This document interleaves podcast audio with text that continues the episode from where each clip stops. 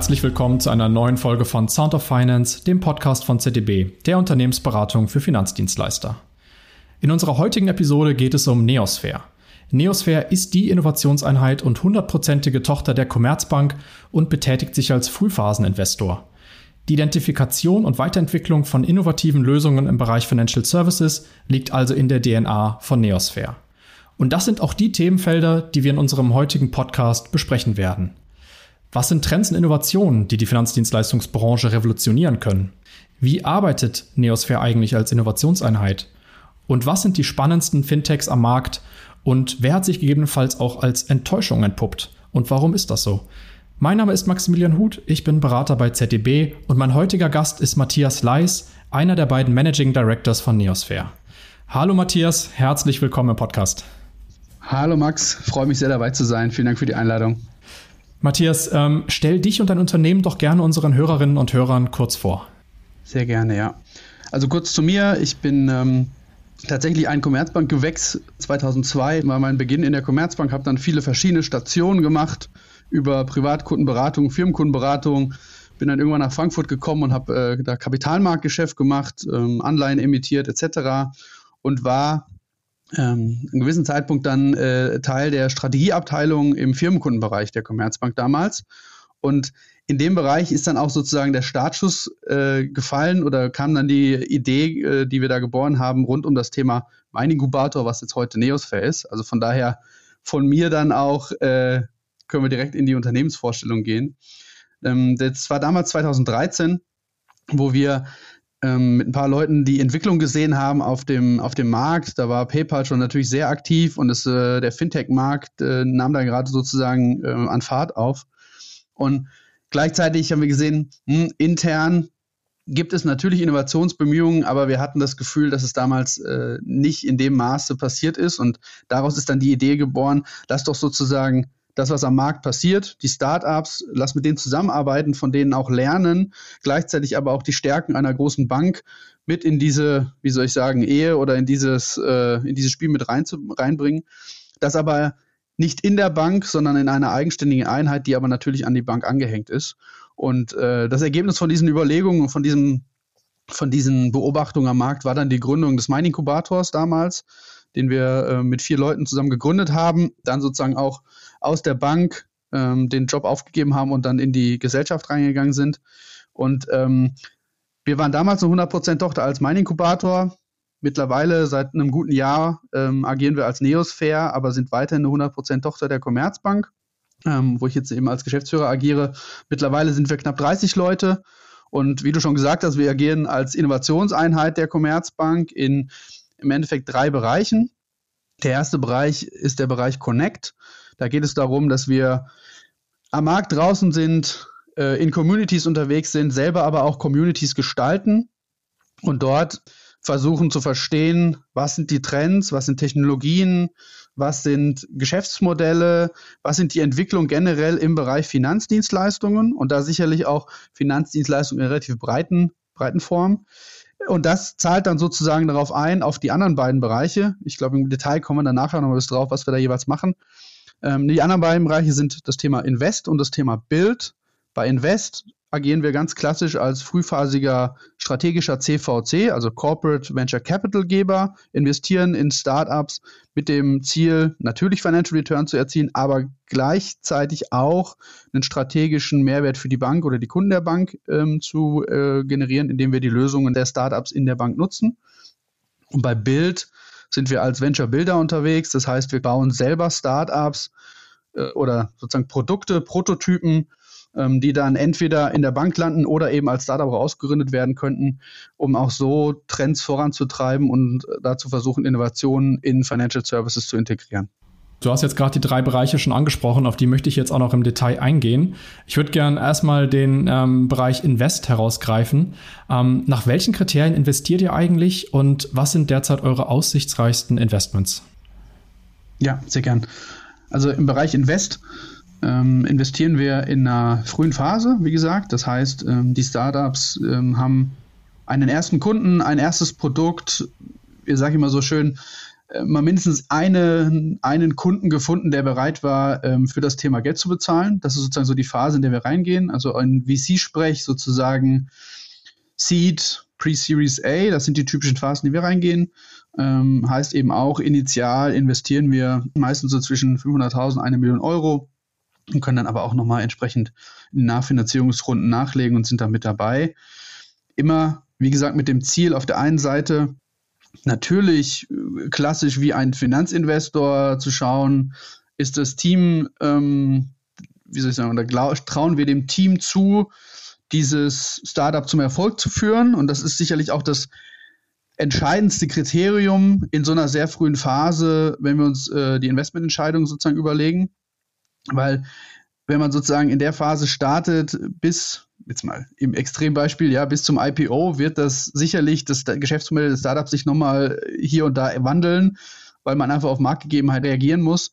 Und von daher kommt es vor allem darauf an, trauen wir diesem Gründerteam zu, genau auf solche Marktveränderungen zu reagieren, flexibel zu sein, unternehmerisch da eher die Chancen zu, zu sehen und dann auch zu ergreifen, um das Startup nach vorne zu bringen. Von daher sicher eins der Hauptkriterien, äh, nach denen wir schauen, wenn wir investieren. Natürlich schauen wir aber auch, klar, äh, was ist das Geschäftsmodell, wird da überhaupt ein Problem mit gelöst, ähm, wie groß ist der Markt, wie groß kann das werden. Aktuell sicherlich auch ein Punkt, den wir uns anschauen, ist, ähm, wer sind mögliche Co-Investoren, ähm, wer ist noch sozusagen auf der ähm, auf dem Cap-Table vorhanden oder ist gerade dabei, sich das eben auch anzuschauen, weil jetzt auch gerade in der aktuellen Phase, wo es im VC-Markt seit, naja, sagen wir mal so 12, 18 Monaten nicht mehr ganz so gut läuft oder sozusagen da die, die Krise ein bisschen da ist, ist natürlich auch wichtig, dass man auch im Gesellschafterkreis mehrere hat, die gemeinsam an einem Strang ziehen, um das Ganze dann auch vorwärts zu bringen und sozusagen aus verschiedensten Perspektiven ihren Mehrwert in das Startup einbringen und das Ganze ähm, zu unterstützen, damit es wächst. Also von daher, das ist sicherlich vielleicht vor einem Jahr noch nicht so das Thema gewesen, mittlerweile auch ein relevanter Punkt. Neben diesen klassischen, wie soll ich sagen, finanziell oder, oder Kriterien, die ein Finanzinvestor auch oder ein unabhängiger VC auch an den Tag legen würde oder anlegen würde für eine, für eine Bewertung, geht es bei uns dann natürlich auch noch darum, was ist der strategische Fit des Startups bzw. der Lösung des Startups für die Commerzbank und die Kunden der Bank. Und für uns sind sozusagen drei Bereiche, wenn man das sozusagen als Investmentkriterien oder als Investmentbereiche ähm, benennen möchte, relevant. Das eine ist natürlich Fintech, ganz klassisch. Also was gibt es für Lösungen rund um Financial Services im engeren Sinne?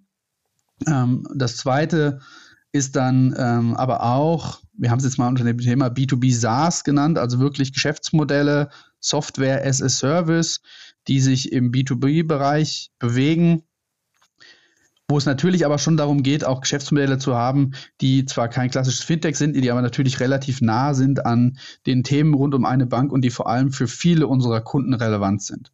Komme ich gleich mal mit, mit Beispielen. Und der dritte Bereich, wo wir ähm, seit ungefähr anderthalb Jahren verstärkt investieren, ist das Thema Sustainability, nachhaltige Transformation, wo jetzt auch immer mehr Startups entsprechend, äh, wie soll ich sagen, gegründet werden, auf den Markt kommen und wir, wo wir für uns auch einen großen strategischen äh, Fit sehen, um als Bank, die wir sehr stark und sehr breit im ganzen deutschen Mittelstand vertreten sind, um auch unsere Verantwortung gerecht zu werden, das Thema nachhaltige Transformation mit zu befördern und da jetzt nicht nur salopp gesagt unseren Kunden sagen, es gibt hier regulatorische Anforderungen, bitte erfüllt die, sondern eben gemeinsam mit unseren Kunden und den Partnern, die wir sozusagen in unserem Investmentportfolio haben, dann auch zu gucken, wie können wir den Unternehmen helfen bei dem Thema nachhaltige Transformation, angefangen von, wo stehe ich eigentlich beim CO2-Fußabdruck, bis hin zu, wie kann ich Net Zero werden, etc. Und ähm, von daher investieren wir auch in solche Startups mittlerweile. Und das sind so die drei Bereiche, wo wir sagen, das ist, hat jeweils einen strategischen Fit zur Commerzbank und von daher ist neben der klassischen Investmentperspektive eben die strategische Perspektive wirklich gleichwertig zu sehen und ist auch ein, ein Teil unseres äh, Auswahlprozesses, wenn wir uns ein Investment anschauen. Das klingt sehr strukturiert, so durchdacht der Prozess oder die ähm, Kriterien, auf die ihr guckt. Ähm, hast du ein, zwei Beispiele? Kenn, äh, kennt der Autonomalverbraucher ein, zwei eurer Investments, eure aussichtsreichen Investments? Ähm, Oder sind das äh, sehr spezielle Themen auch? Teils, teils. Ähm, wir haben natürlich relativ viele Themen, die ähm, eher im B2B-Bereich unterwegs sind, was jetzt nicht unbedingt äh, jeder dann direkt kennt. Ähm, sicherlich das Startup, was auch der, der breiten Masse, weil es jetzt auch tatsächlich immer wieder im Fernsehen, also mit Werbungen zu sehen ist, äh, bekannt sein dürfte, ist das Thema Grover. Ein spannendes Startup, wo wir sehr früh dabei waren, uns darum geht, also da kann man sozusagen User, äh, Consumer Electronics und solche Dinge mieten ähm, wo man erstmal denkt, okay, warum macht eine Bank das? Im Kern sieht man an, an Grover, wie sich die Art und Weise der Finanzierung eines Konsums von Privatpersonen komplett ändert. Und auf einmal ist es doch wieder sehr relevant auch für eine Bank. Also das ist sicherlich das Erfolgreichste, die auch, äh, und das Startup hat letztes Jahr auch sozusagen dieses Unicorn-Status erreicht, da die, die Milliarde Bewertung geknackt. Ähm, von daher sicherlich ähm, das bekannteste. Daneben, wenn man sich mal die drei Bereiche anschauen, also im Fintech, ähm, Grover, wir haben jetzt zuletzt letztes Jahr in ähm, ein Startup investiert, Pliant, da geht es um das Thema Corporate Kreditkarten, die wirklich äh, eine klasse Lösung da entwickelt haben, sehr schnell wachsen, wo wir das jetzt auch schon bei äh, Kunden der, der Commerzbank ähm, pilotiert haben und das wird sich sozusagen Stück für Stück weitersetzen. Also das sozusagen im Bereich Fintech ein sicherlich sehr ähm, prominentes im Bereich B2B SaaS, ich glaube, dann kriegt man auch ein ganz gutes Gefühl, was wir damit eigentlich meinen. Gibt es verschiedenste Lösungen. Ähm, ein Startup, in das wir investiert haben, ist Candice. Da geht es um das Thema automatisierte Buchhaltung, ähm, Rechnungsfreigabeprozesse in Unternehmen, also auch schon Richtung kaufmännische Abteilung, die sehr, sehr gut funktionieren, auch in der Kooperation mit der Bank sind, wo wir das an unseren Kunden eben auch äh, weiterleiten. Und wenn wir uns das Thema Sustainability und ESG anschauen, ist ein Beispiel ein Startup, das heißt Global Changer.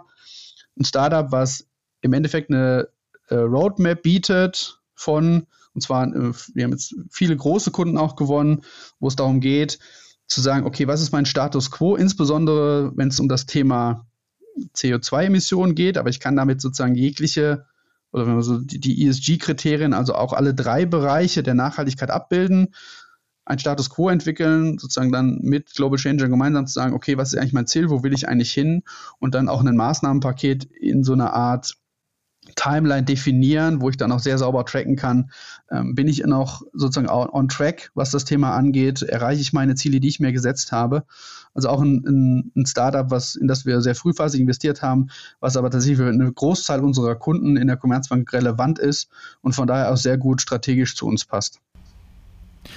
Jetzt gibt es sicherlich auch ähm, Investments von euch, die sich als Fehlschlag erweisen. Kannst du da eine Quote sagen beispielsweise oder vielleicht als Learning? Was sind so in der Regel die Faktoren, die dazu führen, dass sich ein Investment auch ähm, nicht am Markt etablieren kann, ein Unternehmen, ein Startup? Absolut. Also das ist ja sozusagen Grundmodell auch eines VCs, relativ risikoreiche Anlageklasse, dass da auch entsprechend ähm, Dinge nicht funktionieren oder sich dann die Thesen oder die Überlegungen, die man am Anfang bei einem Investment gehabt hat, dann doch nicht so bewahrheiten. Und tatsächlich, unser Portfolio steht bisher tendenziell noch relativ gut da, wobei man auch sagen muss, über die letzten zwölf Monate mit der entsprechenden, wie soll ich sagen, Entwicklung auf dem Markt und jetzt ehrlicherweise auch die Entwicklung der letzten zwei, drei Wochen, ja, Silicon Valley Bank, ähm, also da gibt es ja einige Themen, die da jetzt äh, die, die Stimmung auf dem Markt und fairerweise damit auch sozusagen die, das Umfeld, was Finanzierungsrunden angeht, wie aggressiv oder wie ähm, positiv schauen Investoren auf den Markt und investieren, auch entsprechend sicherlich deutlich verschlechtert hat im Vergleich zu der Zeit, ähm, sagen wir mal 2014 bis 20 oder 2014 bis 2021 definitiv. Von daher ähm, werden wir da sicherlich jetzt nicht nur in unserem Portfolio, sondern auch generell auf dem Markt auch einige Firmen sehen, die jetzt äh, dann das Geschäft einstellen, wir Konsolidierung sehen, dass Firmen aufgekauft werden etc. Wenn man sich dann überlegt, was waren so die Lessons learned, was hat nicht gut funktioniert, am Ende ist es das, was ich vorhin schon gesagt habe, wenn wir darauf schauen, was ist relevant in so einer frühen Phase. Es ist insbesondere das Team und die Fähigkeit der Teams, auf diese Veränderungen zu reagieren, immer einen Plan B in der Tasche zu haben, immer sozusagen ein Stück früher als der Rest des Marktes solche Veränderungen zu erkennen und dann entsprechend auch das Geschäftsmodell, die Kundengruppe, die man anspricht, etc. anzupassen, um so auch bei bewegten Märkten erfolgreich zu sein. Das gleiche gilt insbesondere jetzt auch rund um das Thema Finanzierungsrunden. Habe ich Möglichkeiten, entweder andere Finanzierungsquellen zu erschließen, vielleicht eine Zeit eher in Richtung Profitabilität mich zu entwickeln, sozusagen mich selbst zu finanzieren, ohne das Wachstum, was ich als frühphasiges Startup natürlich weiterhin brauche oder was das Ziel ist, komplett aus den Augen zu verlieren. Also, um es kurz zu machen, Lessons learned, teilweise waren es einfach die falschen Teams, in die wir investiert haben. Ähm, das ist sicherlich der Hauptpunkt, der, ähm, der dann auch zu Fehlschlägen geführt hat. Was man bei Fintech sicherlich noch berücksichtigen muss, ist, dass es hier und da auch rund um das Thema Regulatorik oder rund um das Thema sehr, sehr neue Märkte, sehr, sehr neue Finanzinstrumente, die sich entwickeln und die dann vielleicht doch nicht das versprechen, was sie mal gehalten haben, dass das sicherlich auch ein, ein Teil davon ähm, relevant ist, ob ein Geschäftsmodell funktioniert oder nicht. Nichtsdestotrotz, es bleibt am Ende bei den Gründern. Verstehe. Nicht alle Faktoren kann man wirklich kontrollieren. Ein paar sind extern, aber die meisten sind dann schon hausgemacht. Wahrscheinlich fehlende Adaption, fehlende Flexibilität an, an ändernde Marktbegebung. Ja also ne, es gibt natürlich auch Faktoren, die sehr geholfen haben. Das klingt immer so ein bisschen paradox. Sowas wie eine Corona-Krise hat natürlich vielen Startups, die rund um das Thema Digitalisierung von Prozessen unterwegs sind, erstmal sehr gut geholfen. Und genauso habe ich aber natürlich auf der anderen Seite auch Entwicklungen, die sicherlich eher ein, ein externer Markteinfluss sind, der, die dazu führen können, dass Startups nicht gut funktionieren. Ähm, und natürlich gibt es auch einfach Hypothesen, dass ein Geschäftsmodell funktionieren kann, dass ein Markt da ist für ein gewisses Produkt, die sich dahinter einfach nicht als richtig erweisen. Ähm, die richtig guten Gründerteams sind dann aber in der Lage zu adaptieren, sind in der Lage, ihr Geschäftsmodell entsprechend anzupassen und ähm, dann auch trotzdem erfolgreich zu sein. Also von daher, es ist eine, gerade in der sehr frühen Phase bis dann zu einem Erfolg von einem Unternehmen spielen viele Dinge eine Rolle. Ähm, wie gesagt, im Kern ist es das Gründerteam. Hm. Also alle Gründer, die gerade zuhören, hier gut mitschreiben. Äh, hier kann man gerade richtig was lernen. ähm, Matthias, ich möchte auf den zweiten äh, Bereich äh, von euch äh, nochmal schauen, und zwar Bild. Ähm, da entwickelt ihr eigene Prototypen und baut eigene Venture-Building-Projekte auf. Was sind denn in deinen Augen die zukunftsträchtigsten Trends und Entwicklungen, für die ihr ein Geschäftsmodell seht? Ich glaube, da kann ich sehr einfach die zwei aktuell größten Projekte, an denen wir dran sind, einfach exemplarisch zeigen, weil das sehr gut auch die, die Antwort darauf gibt. Das eine läuft bei uns unter dem Namen LISSI und steht für Self-Sovereign Identity oder ein Teil davon. Es geht um das Thema digitale Identitäten. Klingt jetzt erstmal für eine Bank gar nicht so relevant, ist aus unserer Sicht aber tatsächlich sehr relevant. Und zwar geht es einfach darum, die Identität, die jemand hat, sozusagen, ja, meine eigenen persönlichen Daten vom Namen übers Geburtsdatum etc. und da die Hoheit darüber wieder mir zurückzugeben und nicht sozusagen ähm, anderen Playern zu überlassen und auch nicht zu überlassen, was mit diesen Identitäten passiert. Das ist sozusagen der erste Schritt oder die, grundlegende, die, die Grundlage für das ganze Geschäftsmodell. Was da aber hinterher steckt, ist, wo man viel, viel weiter denken kann, ist, ähm, dass man mit diesen digitalen Identitäten, die dann, kann man sich vorstellen, als ein Wallet, als ein äh, Thema bei mir auf dem Handy, ähm, dass ich mit diesen digitalen Identitäten alles Mögliche machen kann. Also von einer Kontoeröffnung über, ich kann mir einen Mietwagen mieten, ich kann mich im Hotel einchecken, bis hin zu, tatsächlich sind das auch Anfragen, die wir bekommen von Universitäten, ich kann die Richtigkeit meines Zeugnisses verifizieren.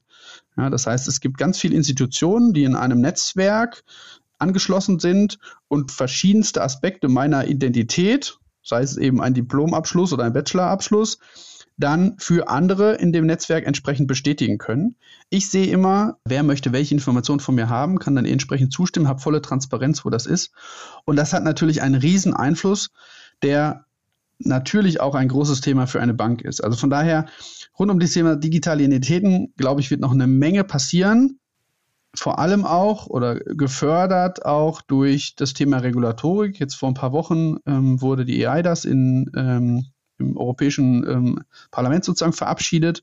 Da gibt es jetzt nochmal ähm, weitere Verhandlungen, aber wir gehen sehr davon aus, dass das in die Richtung auch regulatorisch gepusht wird, sodass dann auch jeder Staat in Europa ab 24 in der Lage sein muss, seinen Bürgern solch eine Lösung anzubieten. Also von daher, da wird es einen großen Push geben und ein großes Thema, was sicherlich auch für, für Banken ähm, ja, sehr relevant sein wird. Das zweite, wo wir gerade auch ähm, was entsprechendes bauen, ist, ich meine, salopp gesagt, das Thema Nachhaltigkeit. Ähm, ich hatte es vorhin schon angesprochen, ähm, wie wir sozusagen unsere Investments auch auf, in die Richtung ausgerichtet haben. Auf der Bildseite bauen wir, haben wir gerade gebaut, eine, wir haben es genannt, Impact Solutions Plattform. Am Ende eine Plattform, wo wir ähm, Corporates, Mittelständlern, Unternehmern in Deutschland ähm, eine Transparenz zu übergeben, auch da wieder, wo sie stehen, ja, auch da in Zusammenarbeit zum Beispiel mit Global Changer und dann sie verknüpfen mit, wir haben aktuell über 100 Anbieter schon auf der Plattform rund um das Thema nachhaltige Transformation und das sozusagen unseren Kunden zur Verfügung zu stellen. Und wenn wir das sozusagen unseren Kunden zur Verfügung stellen, dann ist das natürlich auch ein Thema, was die Bank selber beschäftigt. Also die Commerzbank selber hat sich auch ganz klare Ziele gesetzt rund um das Thema Net Zero für sich selber, fürs Kundenportfolio und auch fürs Produktportfolio. Das heißt, rund um das Thema Nachhaltigkeit werden wir in den nächsten Jahren sicherlich sehr, sehr viel sehen, sowohl auf der Produktseite als auch auf der Seite Services, die wir unseren Kunden anbieten können, bis hin zu ganz salopp auch das Thema nachhaltige Transformation zu finanzieren ähm, als Bank, weil das einfach auch ein, ein Kern dessen ist, wo wir unseren Beitrag leisten zu. Also das Thema digitale Identitäten, das ist tatsächlich auch basierend auf einer Art Blockchain-Technologie, wobei das sich, äh, wie soll ich sagen, ist wirklich nur Mittel zum Zweck. Und das Thema Nachhaltigkeit sehe ich in, in kurzfristiger Zeit wirklich auf uns zukommen. Daneben, was wir uns sehr intensiv jetzt schon anschauen, aber wo wir jetzt gerade in der ersten, wie soll ich sagen, Evaluierungsphase sind, ist das Thema ähm, ja, Web 3, Metaverse, diese Themen. Auch da ganz offen, ich glaube nicht, dass die nächsten zwei Jahre die ganze Welt im Metaverse unterwegs sein wird. Ähm, und da stellt sich allein schon die Frage, was ist eigentlich das Metaverse? Also da können wir, glaube ich, einen eigenen Podcast drüber machen. Ja, hatten ähm, wir schon. Aber das, genau, oder habt ihr schon, genau. Ähm, aber das ist natürlich ein Thema, was in irgendeiner Art und Weise eine Relevanz haben wird und wahrscheinlich sogar eine relativ große Relevanz. Mein aktueller Blick darauf ist, wahrscheinlich nicht unbedingt im Sinne einer virtuellen Welt im Decentraland und ich bin nur noch komplett ähm, sozusagen wie bei Ready Player One virtuell unterwegs, aber eine ich sag mal, erweiterte Realität, wo ich dann über eine Brille, wie auch immer, Informationen eingespielt bekomme, ähm, Geschäftsmodelle darüber entstehen. Da glaube ich sehr, sehr fest dran und da werden wir in den nächsten Jahren noch eine Menge sehen, sowohl generell in der Wirtschaft, aber natürlich auch in Financial Services. Bin ich voll bei dir. Das erleben wir auch in unserem Projektkontext, dass äh, insbesondere die Themen Nachhaltigkeit und alles, was im weitesten Sinne mit Metaverse zusammenhängt, da auch, äh, dass da auf jeden Fall äh, Fahrt drauf kommt. Genau. Passiert gerade ganz viel. Ähm, Extrem, ja, extrem. Ähm, ich möchte noch auf den dritten Bereich zu sprechen kommen, der lautet Connect. Und du hattest auch eingangs schon gesagt, ähm, da geht es um die Verknüpfung von beispielsweise Startups, Investoren und Innovatoren. Wie macht ihr das konkret? Und ich habe gesehen, ihr habt das sogenannte Impact Festival. Was hat es damit genau auf sich? Connect ist für uns tatsächlich sehr, sehr relevant, um einfach in der Szene, in den jeweiligen Communities ähm, präsent und aktiv zu sein und auch relevant zu sein. Vielleicht bevor ich zum Impact Festival komme, ein kurzer Satz, ähm, was sozusagen die grundlegende Idee von Connect ist. Als wir 2014 gestartet sind, dann äh, final operativ, haben wir uns in Frankfurt umgeschaut und haben gesehen, es gibt hier und da Leute, die sich rund um das Thema Fintech und rund um das Thema Innovation im Finanzdienstleistungsbereich beschäftigen, aber es gibt eigentlich nicht eine richtige Plattform, wo die Leute sich mal austauschen können. So, und dann haben wir uns überlegt, okay, wenn das, wenn es die nicht gibt, dann müssen wir die äh, erschaffen. Und haben tatsächlich im Oktober 2014 mit einer Veranstaltungsreihe angefangen, die nennt sich Between the Towers und ist am jeden ersten Dienstag im Monat und die gibt es bis heute, wo wir uns mit ähm, 100 bis 150 Leuten meistens, die sich zu bestimmten Themen austauschen möchten, rund um das Thema Zukunft Financial Services treffen Speaker haben, Input kriegen und wo wir am Ende die Community bespielen und glauben, dass wir darüber einen äh, entsprechenden Mehrwert generieren. Natürlich für uns selber, weil wir einfach auch das Netzwerk pflegen und viele, viel Input kriegen, aber eben auch, weil die Community selber sich äh, trifft, befruchtet und wir einfach von einem guten Ökosystem auch wieder profitieren können. Also das ist sozusagen die, der, der Grundgedanke und der war damals schon 2014 da und hat sich tatsächlich bis heute bewahrheitet. Zum Thema Impact Festival parallel zu unserer ähm, Weiterentwicklung oder zu unserer Ergänzung im Bereich Invest, wo wir gesagt haben, auch das Thema nachhaltige Transformation und da Investments drin sind wichtig, haben wir gleichzeitig auch gesagt, auch da wieder, wir sehen hier und da Veranstaltungen, wir sehen hier und da, ich sag mal, kleinere Gruppen, die sich um das Thema nachhaltige Transformation kümmern. Aber uns hat trotz allem auch da ein großes Event oder eine, eine größere Community gefehlt. Und haben wir gesagt, okay, dann müssen wir es auch wieder selber machen. Und haben das Konzept vom Impact Festival ersponnen. Ursprünglich mal gedacht, äh, mit irgendwie so 500, 700 Leuten. Wir mussten uns dann, ähm, also die Idee ist entstanden eine Woche bevor der Corona-Lockdown in Deutschland losging.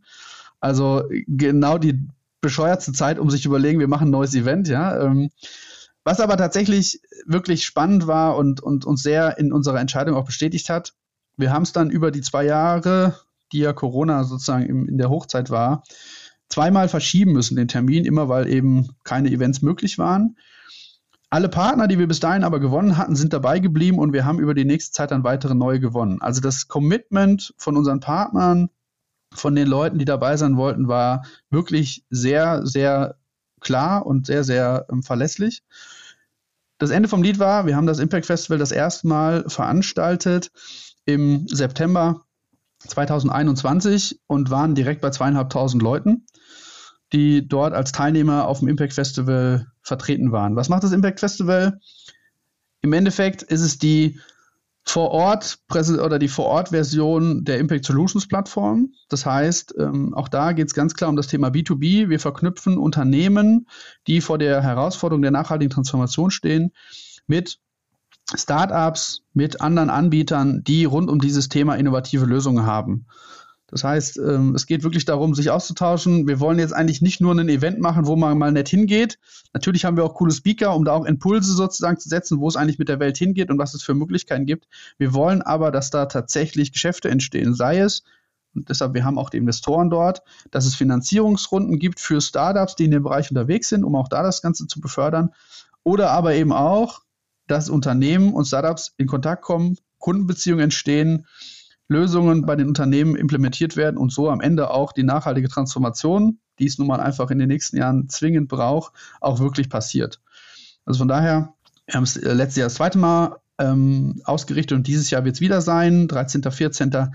September in Offenbach tatsächlich. Also auch da sind wir sehr inklusiv unterwegs und äh, bringen die Frankfurter auch mal nach Offenbach, ja, auch wenn es manchmal schwierig ist. Äh, und ähm, haben auch da wieder genau das gleiche Ziel sind jetzt auch von Jahr zu Jahr nochmal ein bisschen gewachsen. Ähm, aber es geht ganz klar um das Thema ähm, B2B. Wir bringen die äh, Unternehmen mit den Startups zusammen und vernetzen da die relevanten Akteure, weil am Ende ist auch da wieder die Community wichtig, dass wirklich was entsteht und Dinge vorangetrieben werden. Super, ja, ein gutes Zeichen, dass ihr euch da auch von Corona nicht ausbremsen habt lassen und das Ding trotzdem so einen Fahrt aufgenommen hat. Äh, auch in diesem, in diesem schlechten Timing, sage ich mal, ne, damit an den Start zu gehen. Absolut. Also das war natürlich auf der einen Seite unsere innere Überzeugung, dass es da was braucht. Und wie schon gesagt, alle, die dabei waren, also die Startups, die Partner, die wir sozusagen am Anfang gewonnen haben und alle dann gesagt haben, ja, wenn ihr es verschiebt, wir sind trotzdem weiterhin mit dabei, weil das ist ein relevantes Thema. Das hat uns natürlich noch bestärkt, da weiterzumachen. Und die, die zwei Festivals, die wir jetzt bisher schon veranstaltet haben, haben uns dann auch vor Ort gezeigt, dass es genau das Richtige ist. Von daher wird das jetzt auch kontinuierlich weitergehen ähm, und äh, dieses Jahr entsprechend auch wieder im September stattfinden. Ähm, Matthias, ich will noch auf eine Sache eingehen. Du hattest eingangs gesagt, dass es euch ähm, seit 2013 gibt, damals noch unter dem Namen Mein Inkubator. Was hat sich denn jetzt in diesen zehn Jahren, ähm, ihr feiert ja quasi jetzt auch Jubiläum, verändert? Also welch, also oder die Frage, die ich mir stelle, ist, ähm, werden Entwicklungen wirklich immer schneller, wie es so oft heißt? Ähm, ist das auch aus deiner Wahrnehmung so? Oder auch, wie habt ihr euch in diesen zehn Jahren weiterentwickelt? Ja, ich glaube, es ist viel passiert in den letzten zehn Jahren. Wenn man sich verschiedene, verschiedene Aspekte davon. Wenn man sich anschaut, was sich in der Bankenbranche und ich glaube generell in dem Bereich der etablierten Unternehmen getan hat, ist das extrem viel. Also gerade 2013, 2014 gab es schon immer wieder auch nochmal den Spruch, okay, mein Inkubator, was machen die da? Brauchen wir doch nicht, Innovation, das ist alles Quatsch. Da sind wir weit, weit, weit mittlerweile von weg und das hat sich komplett gedreht. Ja, also ich glaube, viele Unternehmen haben jetzt, also eigentlich schon seit einigen Jahren ganz klar verstanden, was das Thema bedeutet, wie sich die Welt dreht, wie Innovation, wie Technologie relevant werden. Ähm, zeigt sich ja auch einfach an dem Kundenverhalten, an dem, was ein Kunde auch von einem Unternehmen, von einer Bank fordert, von User Experience über Erreichbarkeit, all diese Themen, die sind da und mittlerweile auch in allen Unternehmen angekommen. Das heißt, in dem Sinne hat es auch unsere Arbeit eigentlich einfacher gemacht, weil man sozusagen so innere Widerstände irgendwie, das haben wir noch nie so gemacht, das brauchen wir nicht, die gibt's. Ich würde jetzt lügen, wenn es sie gar nicht mehr geben würde, das stimmt nicht. Ähm, aber das ist sicherlich deutlich weniger geworden und hat sich auch vom Mindset sozusagen, was die etablierten Unternehmen angeht, sicherlich sehr stark verändert. Das ist die eine Seite. Die andere Seite, wenn man sich den Fintech-Markt anschaut, dann, also ganz am Anfang, als wir gestartet sind, war das immer noch so Fintechs gegen die Banken. Auch da gibt es sicherlich, und das ist völlig berechtigt, fairerweise, auch ähm, immer noch Players, äh, Fintechs am Markt, die harte Konkurrenz zu Banken sind. Und das belebt das Geschäft, äh, ist völlig in Ordnung. Es gibt aber auch, und das ist fast der überwiegende Teil, mittlerweile die klare Bereitschaft, das klare Verständnis, gemeinsam können wir auch viel erreichen. Ja? Also ähm, so wie wir eben auch als strategischer CVC investieren und dann in eine Partnerschaft auch mit unseren Startups gehen, das sieht man ganz, ganz viel bis hin zu, sicherlich auch getrieben durch die aktuelle Marktsituation, immer mehr ja auch Konsolidierungen, sei es Startups untereinander, aber eben auch, dass Banken mittlerweile Startups kaufen, dann integri komplett integrieren etc. Also da hat sich sicherlich am Markt auch, was sozusagen dieses Zusammenspiel der etablierten mit den neuen Plänen angeht, wirklich viel entwickelt. Ähm, was jetzt natürlich sehr spannend ist und rein aus einer VC-Sicht gesehen, ist die größte Entwicklung sicherlich in den letzten 12 bis 18 Monaten passiert. Ähm, und das wird sicherlich auch spannend zu sehen sein, was das noch für Auswirkungen hat.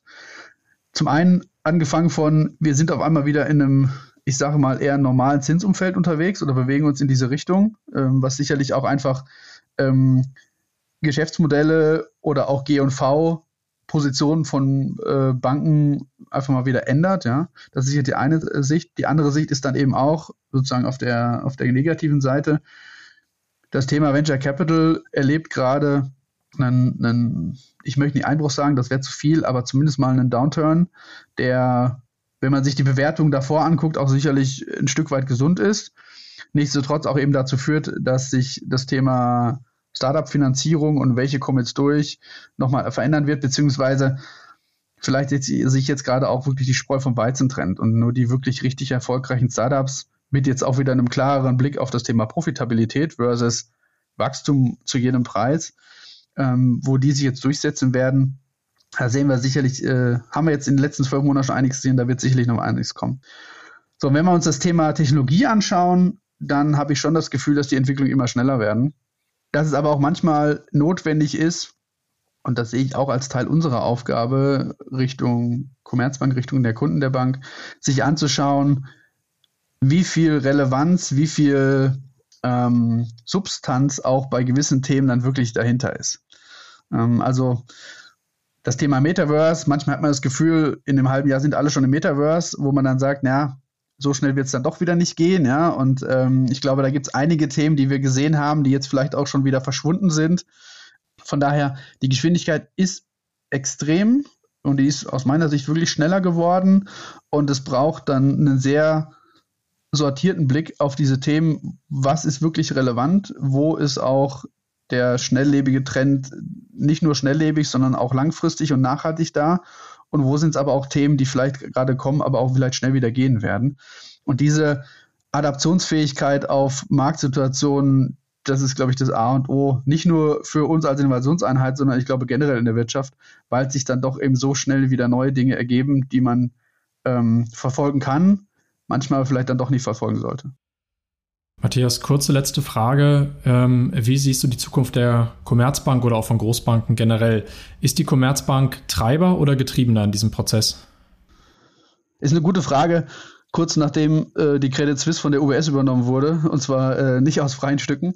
Also von daher, wie, wie, wie wird die Zukunft von Großbanken sein? ähm, also, aus meiner Sicht ist die Situation von, von Großbanken oder von etablierten Banken aktuell wieder ein gutes Stück besser als, oder mein Blick auch darauf deutlich positiver, als er jetzt vielleicht noch vor fünf, sechs Jahren war. Die Commerzbank hat sich den, den, den Leitspruch gegeben als Be ähm, Beratungs sozusagen ähm, Credo persönlich und digital. Und ich glaube, genau das ist sozusagen das, wo es darauf hinausgelaufen wird. Ähm, es braucht für gewisse Themen immer noch die persönliche Beratung. Es braucht aber ganz viel auch natürlich die digitalen Kanäle, beziehungsweise am Ende muss das einfach auch ineinander spielen. Ähm, der Kunde möchte sozusagen von digital auf persönlich wechseln können ohne weiteres.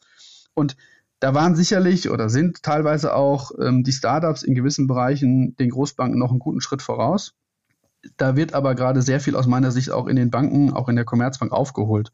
Und von daher, ich habe einen positiven Blick weiterhin auf die Fintech-Branche, weil ich glaube, es wird weiterhin Startups geben, die ihre Relevanz haben und ihre Berechtigung haben und die auch in der Lage sein werden, wirklich sehr große, erfolgreiche Unternehmen zu werden.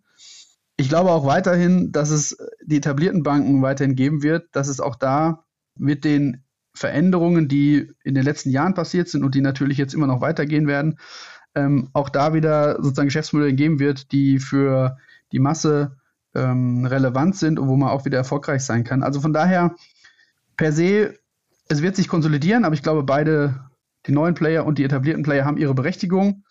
Und ist man Treiber oder Getriebener? Die Banken sind, die etablierten Banken, und da ziehe ich die Commerzbank äh, ganz klar mit dazu, sind sicherlich mittlerweile wieder deutlich mehr Treiber als noch Getriebene. Ich glaube, das war auch vor ein paar Jahren noch anders. Ja. Da ist mittlerweile sicherlich das Momentum auch wieder auf, äh, auf der Seite der etablierten Banken.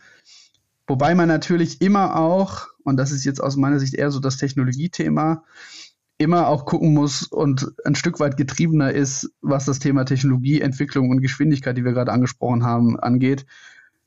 Manchmal fühlt sich schon noch an, dass man da getriebener ist, weil man einfach gucken muss, wie kommt man da hinterher, was sind wirklich die relevanten Themen, was sind die nicht relevanten Themen. Von daher ähm, wahrscheinlich sowohl als auch, aber ähm, also sowohl Treiber als auch Getriebener. Insgesamt aber auch, was die Marktsituation angeht, hat sich das sicherlich wieder sehr gut gedreht und die Commerzbank ist sicherlich Treiber von dem Ganzen. Man muss ja auch sagen, die Commerzbank war in Deutschland die erste Bank, die sowas wie einen Mining-Inkubator auch gegründet hat und da relativ schnell oder früh auch schon die Zeichen der Zeit gesehen hat. Also von daher bin ich da ganz positiv. Finde ich eine sehr gute Antwort. Ich meine, es, ähm, es, ist ja auch so, es fällt nicht vom Himmel, dass man auf einmal auch wieder mehr zum Treiber wird, sondern ähm, das ist ja auch harte Arbeit, die dahinter steckt. Ja. Ne? Ähm, und du sagst es gerade. Ähm, und Neosphere ist da ein wichtiger, ähm, ein wichtiges Puzzlestück einfach auch äh, als Erfolgsfaktor. Absolut. Also wir haben keinerlei oder haben weiterhin großes, großes Backing oder sozusagen äh, sind da von der Bank entsprechend äh, platziert, äh, immer wieder neue Impulse reinzubringen. Ähm, das Thema Nachhaltigkeit mit dem Impact Festival war jetzt sozusagen das neueste, oder das ist der neueste, aber wieder der nächste Impuls, den wir da auch versucht haben, ähm, stark rein zu platzieren. Und ähm, ich bin weiterhin sehr von dem Modell einer Innovationseinheit ich würde sie weiterhin jedes Mal wieder auch als externe Einheit aufsetzen, um ein bisschen die Nähe und dann doch die Ferne zu haben. Ähm, bin ich überzeugt. Genauso, das vielleicht auch, wie ich überzeugt bin von generell dem Produkt oder dem der Lösung eines Corporate VCs. Ich finde, das ist in Deutschland hat sich das auch in den letzten Jahren sehr stark entwickelt. Es gibt immer mehr Corporates, die auf das Thema CVC aufgesprungen sind. Das finde ich eine sehr, sehr gute Entwicklung, weil es braucht die unabhängigen VCs, die sind wichtig. Ich sehe aber einen großen Mehrwert, gerade wenn es sozusagen auch mit strategischen Partnerschaften einherkommt, den CVCs leisten können. Also von daher, um es kurz zu machen, ich bin von unserem Modell weiterhin überzeugt. Das hat sich die letzten zehn Jahre bewährt und ähm, vielleicht dann auch die nächsten zehn Jahre. Hoffen wir, ja, auf jeden Fall. Ähm, das sind auch sehr gute Schlussworte, Matthias. Ich danke dir herzlich für das Gespräch. War, glaube ich, sehr informativ, sehr aufschlussreich. Gerne, hat Spaß gemacht. Genau, als Fazit können wir, glaube ich, festhalten, dass sich die Financial Services Branche weiterhin sehr schnell entwickelt. Das hattest du eben am Schluss auch noch gesagt. Und dass es gerade für die ähm, etablierten Großbanken wie beispielsweise die Commerzbank sehr wichtig ist, ein ständiges Ohr am Puls des Fintech-Markts zu haben und ähm, dann selbst als Wagniskapitalgeber aufzutreten, ist dann eigentlich nur ein konsequenter Schritt ähm, um da wirklich auch das Thema ähm, einfach selbst aktiv zu steuern und zu treiben. Wir sind sehr gespannt, glaube ich, ähm, was wir alles noch hören werden von euren Investments, ähm, wie die unseren Alltag in Zukunft ähm, vereinfachen, verbessern können. Dann bleibt mir eigentlich nur noch zu sagen, in Richtung unserer Hörerinnen und Hörer, wenn ihr noch Fragen an Matthias oder mich habt, dann könnt ihr uns gerne kontaktieren. Die Kontaktdaten findet ihr in der Episodenbeschreibung. Und wie ihr wisst, freuen wir uns immer sehr über eure Meinungen zu dem Thema, beispielsweise per Mail oder Social Media. Wenn euch die Folge gefallen hat, gerne abonnieren, gerne eine Bewertung dalassen und den Podcast weiterempfehlen. Vielen Dank euch und bis zum nächsten Mal bei Sound of Finance.